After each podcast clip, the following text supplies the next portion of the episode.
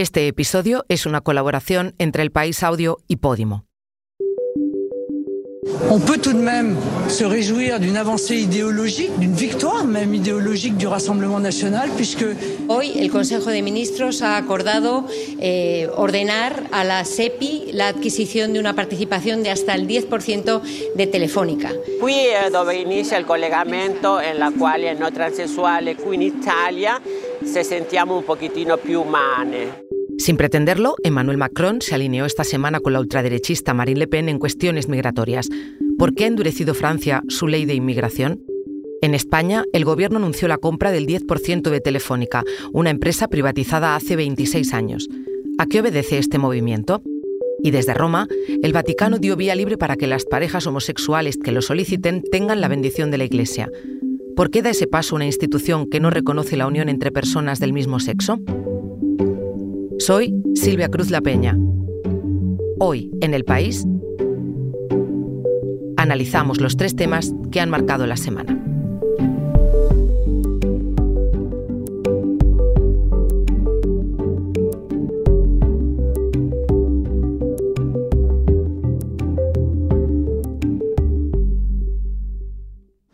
Non pour soutenir les idées que je porte, mais pour faire barrage à celles de l'extrême droite. Hola, Marc. Hola, Silvia. Mar Basech es nuestro corresponsal en París. Marc, escuchamos al presidente francés Emmanuel Macron pedir el voto en las elecciones de abril de 2022, ¿no? Así es, Silvia, y lo escuchamos pedir el voto no para él ni para sus ideas, sino para bloquear las ideas de la extrema derecha. Bueno, ¿y entonces qué ha pasado esta semana para que esa promesa se haya puesto en duda? Bueno, esta semana se ha aprobado la ley de inmigración eh, en Francia. Y era una ley que al principio pretendía un equilibrio. En el gobierno decían es una ley que seremos malos con los malos y buenos con los buenos. Es decir, facilitar las expulsiones de inmigrantes eh, sin papeles que hubiesen cometido delitos o crímenes o que fuesen un peligro para el orden público y al mismo tiempo facilitar la regularización y la integración de los inmigrantes sin papeles que trabajan concretamente en, en sectores económicos donde hay falta de, de mano de, de obra. Lo que ha pasado es un cúmulo de circunstancias. Primero, bueno, un drama parlamentario en el que un poco todos, eh, como en el asesinato en Orient Express, todos participaron, ¿no? La, la, izquierda se negó a debatir, Macron acabó negociando la versión final de, de, la ley con, con la derecha de los republicanos, que es lo equivalente en Francia a lo que el PP eh, es en España, y al final se ha adoptado una versión de la ley mm, bastante más dura, que encima ha contado con el voto a favor del reagrupamiento nacional, el partido de extrema derecha de Marine Le Pen, al que eh, Macron ya ha derrotado dos veces en las elecciones presidenciales, 2017 y 2022, y Le Pen con esta ley se declaró vencedora ideológica gracias a aprobarse esta ley esta semana. ¿Y en qué consiste a grandes rasgos esa ley para que Le Pen se considere vencedora? ¿Por qué se considera una ley represiva? Bueno, Le, Le, Le Pen se considera vencedora un poco, ha sido táctica política para hacer quedar mal, digamos, a, a Macron. Pero es verdad uh -huh. que la ley es mucho más represiva de lo que tenía que ser inicialmente y que, sobre todo, hay un punto controvertido que toca algo eh, esencial en Francia. La ley eh, aplaza o dificulta el acceso de los eh, extranjeros eh, instalados eh, residentes en Francia a algunos, eh, algunos aspectos de la protección social, por ejemplo, a las ayudas familiares uh -huh. o a las ayudas a la vivienda. Para acceder a las ayudas a la vivienda, que, que, que en Francia son bastante importantes, pues eh, un extranjero que trabaje tendrá que esperar dos años y medio. Uh -huh. Una, un extranjero, y esto estamos hablando de extranjeros eh, con papeles y una situación regular. Uno que no trabaje tendrá que estar cinco años viviendo. Uh -huh. Y esto se considera que consagra un principio que es un principio clásico de, de, Marine Le Pen y de la extrema derecha, y de su padre Jean-Marie Le Pen, que fundó el Frente Nacional, que es la preferencia nacional. Es dar preferencia a los eh, franceses respecto a los extranjeros eh, en eh, todos los beneficios que puede tener el, el estado del bienestar eh, francés. Y la preferencia nacional se considera que va en contra de la discriminación, porque discrimina entre personas eh, que viven en Francia. Y por eso esta es la principal crítica eh, que se formula a, esta ley. Macron eh, se puede decir que la, ley en su origen ya tenía algunos elementos represivos, pero no, tanto, y eh, que la ha aprobado también forzado por la aritmética parlamentaria. Desde las elecciones legislativas del 2022, Macron no tiene mayoría absoluta en la Asamblea Nacional y por lo tanto tiene que pactar. Y al pactar con la derecha, mm. ¿no? con la derecha tradicional, pero que es una derecha bastante también que ha ido más a la derecha de lo que eran, ¿no? Este, los republicanos, el PP francés, pues eh, eh, estos le han impuesto estas medidas que ahora dictaminará el Consejo Constitucional si son constitucionales. Lo curioso es que el propio Macron ha dicho que cree que hay partes de la ley que son inconstitucionales y que va, él mismo ha preguntado, ha, llevado el caso al Constitucional para que, para que dictamine. Y esto eh, es curioso porque se ha aprobado esta ley casi al mismo tiempo que el Pacto de Asilo e Inmigración de la Unión Europea que va bastante en el mismo sentido realmente. Eh, y está pasando en todos los países europeos. Pero en Francia, que, se jacta de ser la patria de los derechos humanos, eh, pues esto eh, provoca un debate muy vivo realmente. Y Marc, ¿cómo leerías tú esa coincidencia entre lo que ha pasado en Francia y en Europa con esta misma materia migratoria, más allá de esa necesidad electoral que has comentado que tenía Macron? Bueno, yo, yo pienso que eso sí, es una tendencia general y responde eh, a la percepción de que en una parte importante de la población europea hay una inquietud, hay un miedo, justificado o no, pero es, un miedo que al extranjero, al inmigrante, a perder eh, el estado del bienestar y que este miedo provoca el ascenso de la extrema derecha. Y entonces muchos políticos y partidos podríamos llamarles moderados europeos, piensan que o se aborda de frente esta cuestión o la extrema derecha ganará. Claro, hay otra, otra tesis, ¿eh? que es que si los partidos moderados asumen esta, estas tesis, que son históricamente de la extrema derecha, en el fondo, esto lo decía Jean-Marie Le Pen, el, votante preferirá el original que la copia. Claro. Marc, estaremos atentos. Gracias y feliz Navidad. Feliz Navidad, Silvia. Muchas gracias. Un abrazo. Un momento, ahora volvemos, pero antes te contamos una cosa.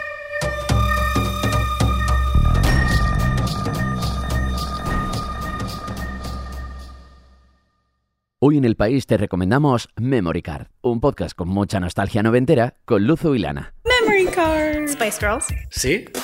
Britney Spears. Sí. Backstreet Boys. Sí. No hace falta ni darte ninguna pista. Bienvenidos a los 90. Sales a la calle con tu mierda de juguete y estás dos horas haciendo lo que sea con ese juguete. O sea, ya está. Y si te quejas, te aguantas. Y yo como, ¡Mamá! ¡I'm on the internet! Memory Card es un podcast exclusivo de Podimo. Porque escuchas mientras te informas con las mejores historias, te regalamos 30 días gratis de suscripción a Podimo, la app de podcast y audiolibros. Date de alta en podimo.es barra hoy en el país. Después, solo 4,99 euros al mes.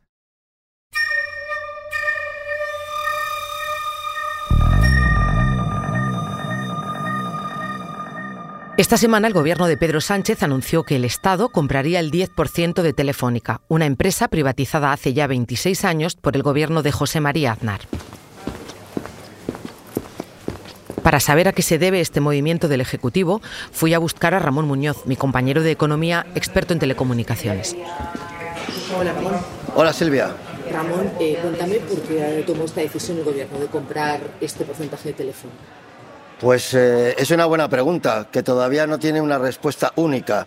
La más sencilla es que el Gobierno, a través de la Sociedad Estatal de Participaciones Industriales, que es como el brazo inversor del Estado, toma el 10% de Telefónica porque unos meses antes, justamente el 5 de septiembre, por sorpresa y sin avisar, la operadora saudí de telecomunicaciones, que está participada por el Fondo Estatal de, Arabia Saudí, un fondo público, decide tomar el 9,9% de Telefónica.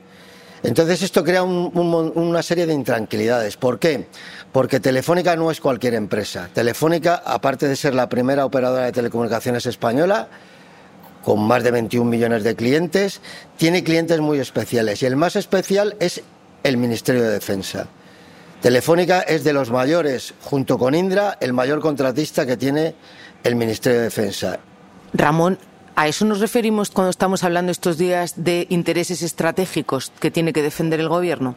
Sí, sí, es un sector muy especial, pero es que además Telefónica es, está en la avanzadilla de algo que nos preocupa tanto como es la ciberseguridad. Es decir, no solo en defensa, sino en materia de ciberseguridad. Recordemos que en España le han hackeado el móvil hasta el propio presidente del gobierno y esto hace saltar todas las alarmas en el Palacio de la Moncloa. Y deciden que en un principio esperar y ver, a ver lo que hacen los saudíes, porque simplemente anunciaron la compra y materializaron solo el 4,9% a la espera de completar hasta el 9,9%, pero desde entonces no sabemos nada de los saudíes. Entonces el gobierno se ha cansado de esperar y ha decidido dar un golpe encima de la mesa y gastándose 2.000 millones, que recordemos que no son del gobierno, son del contribuyente, ha decidido entrar en una de las empresas más importantes, más estratégicas de, españolas. Ramón, hemos hablado de los intereses estratégicos que tiene que defender España. También me has dicho que ahora no sabemos nada de los saudíes, pero ¿por qué en su momento hicieron esa compra? Pues eh, no lo sabemos porque ellos no lo han dicho. Tenemos otros ejemplos preocupantes de lo que han hecho no los saudíes en este caso, sino otros estados árabes. En el caso de telecomunicaciones hay un ejemplo que es el de Vodafone. Hace dos años entra el fondo soberano, en este caso de Emiratos Árabes, no de Arabia Saudí, sino de un país vecino, con mucho dinero, compra el 10% y dice en ese momento que no se preocupen los accionistas, que no entra con ninguna intención de hacerse con el control de la compañía ni nada por el estilo que es una inversión pura y dura para ganar dinero. Bueno, dos años después ya tiene el 25% de Vodafone, tiene el control absoluto de Vodafone, aunque no lo diga expresamente, y la prueba está que ha cambiado al consejero delegado de Vodafone y ha adoptado decisiones como, por ejemplo, la venta de Vodafone España al fondo Cegona. Este ejemplo es lo que teme el gobierno español. Lo que sí sabemos, Ramón, es cómo han sido las primeras reacciones. Resúmemelas un poco, las políticas, las empresariales y también la bolsa, en este caso. Pues las políticas eh, han reproducido lo que el bifrentismo que es en todo en este país el gobierno y los socios del gobierno han dicho que están muy de acuerdo con esta decisión, que es una decisión valiente y de defensa de los intereses nacionales. El gobierno ha sido más cauto y ha dicho que no quiere intervenir en la gestión y que se trata de defender una empresa española y, y por sus intereses en defensa y por ser estratégica. Y eh, los socios del gobierno han ido incluso más allá. Es decir, Podemos ha dicho que debería adoptarse estas medidas en otras empresas, como por ejemplo Repsol.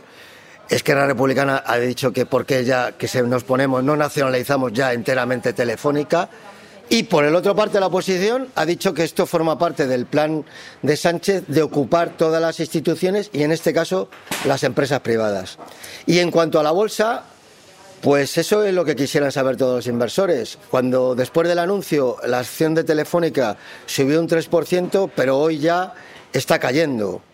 Eh, lo que nos cuentan los analistas es que no creen que vaya a incrementarse mucho el precio de la acción, por una razón muy sencilla, porque los grandes fondos de inversión, que son los que realmente tiran de las cotizaciones, no son muy partidarios de que una empresa en la que entra el Estado invertir en ese tipo de empresas les gustan más otras empresas en las que pueden mover más el capital. Así que, que nos esperan unos meses de incertidumbre, pero no creen que se mueva ahí. Ramón, gracias. Muchas gracias a ti, Silvia.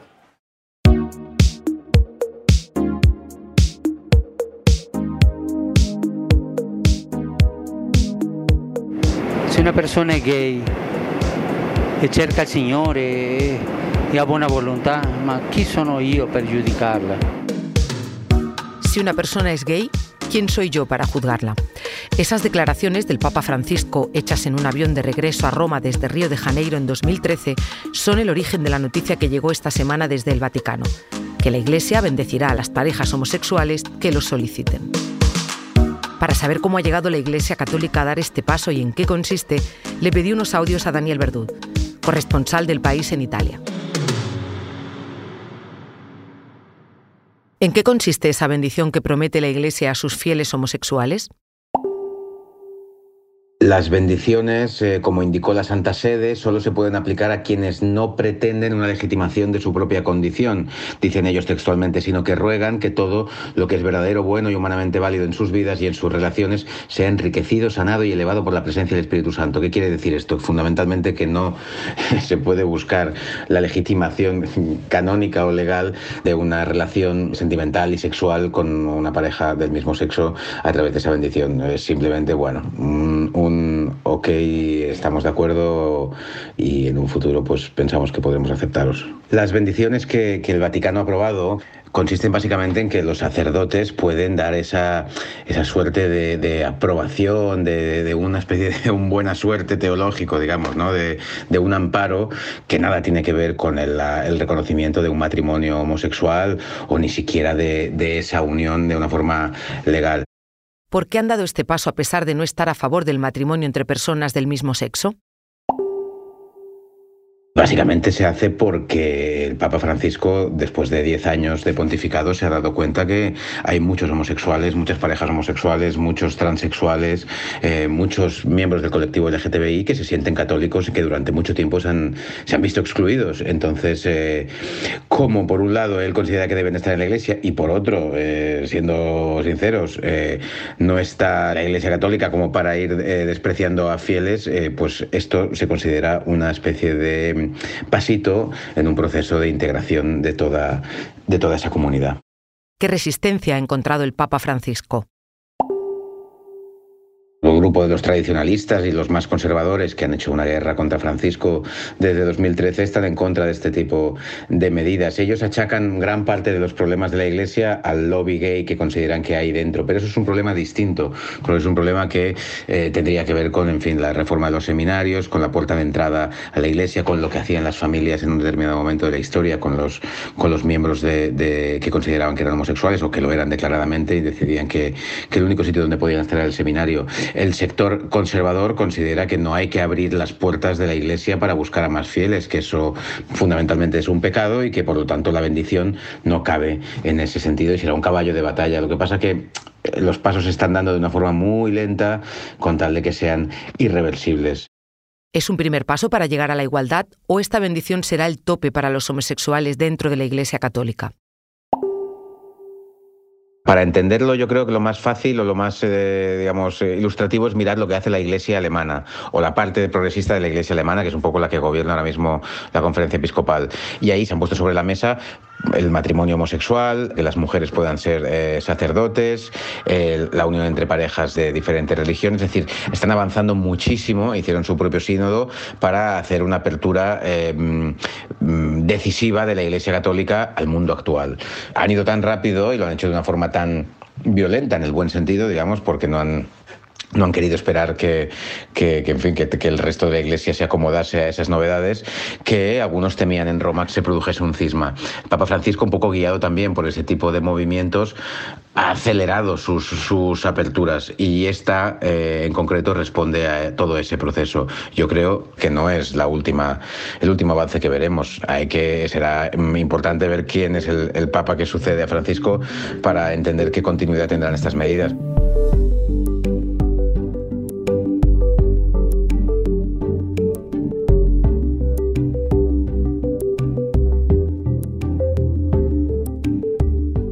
Este episodio lo ha grabado Nacho Taboada y lo ha diseñado Nicolás Chabertidis. La edición es de Ana Rivera. Yo soy Silvia Cruz La Peña y he realizado y dirigido este episodio de hoy en El País edición fin de semana. Mañana volvemos con más historias. Gracias por escuchar.